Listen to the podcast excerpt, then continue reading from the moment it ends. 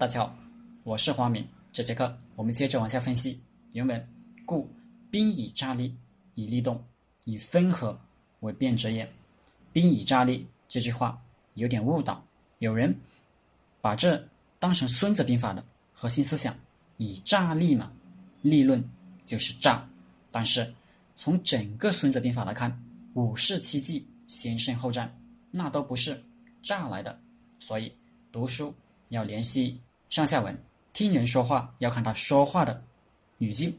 语言学家研究说，文本本身只能传达言语者意思的一小部分，结合说话时的语境才是完整意思。所以，我们不能把别人的一句话从那语境中抽离出来，孤立的解释，甚至放到别的语境中去放大，那就大大偏离了作者本意。孙子讲“兵以诈立”是在《军争篇》里讲的，前面。基于庙堂作战、谋攻、形势、虚实都讲完了，开始两军争胜了，再开始讲诈。诈是什么？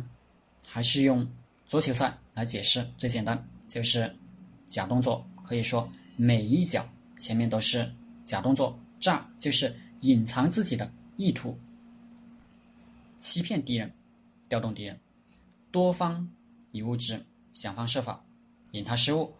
以足球为例，诈是假动作，但你不能专练假动作。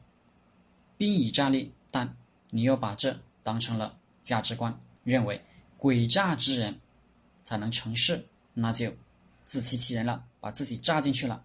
孙子讲诡诈，但他可不是诡诈之人。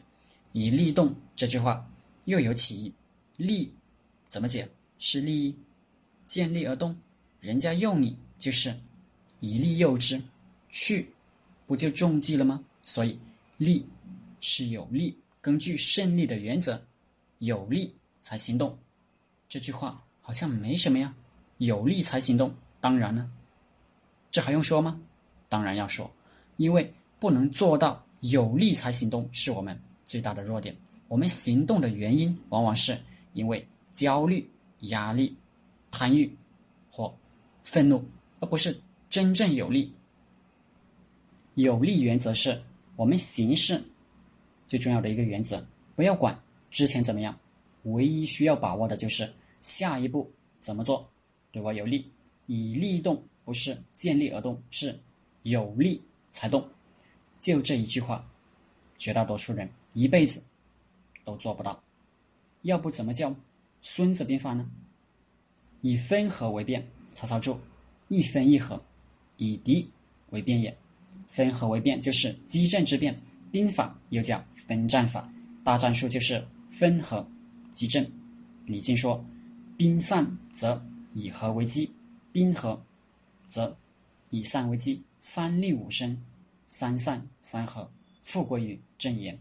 兵以诈立是踢足球的。假动作不是兵法的根本，更不是价值观。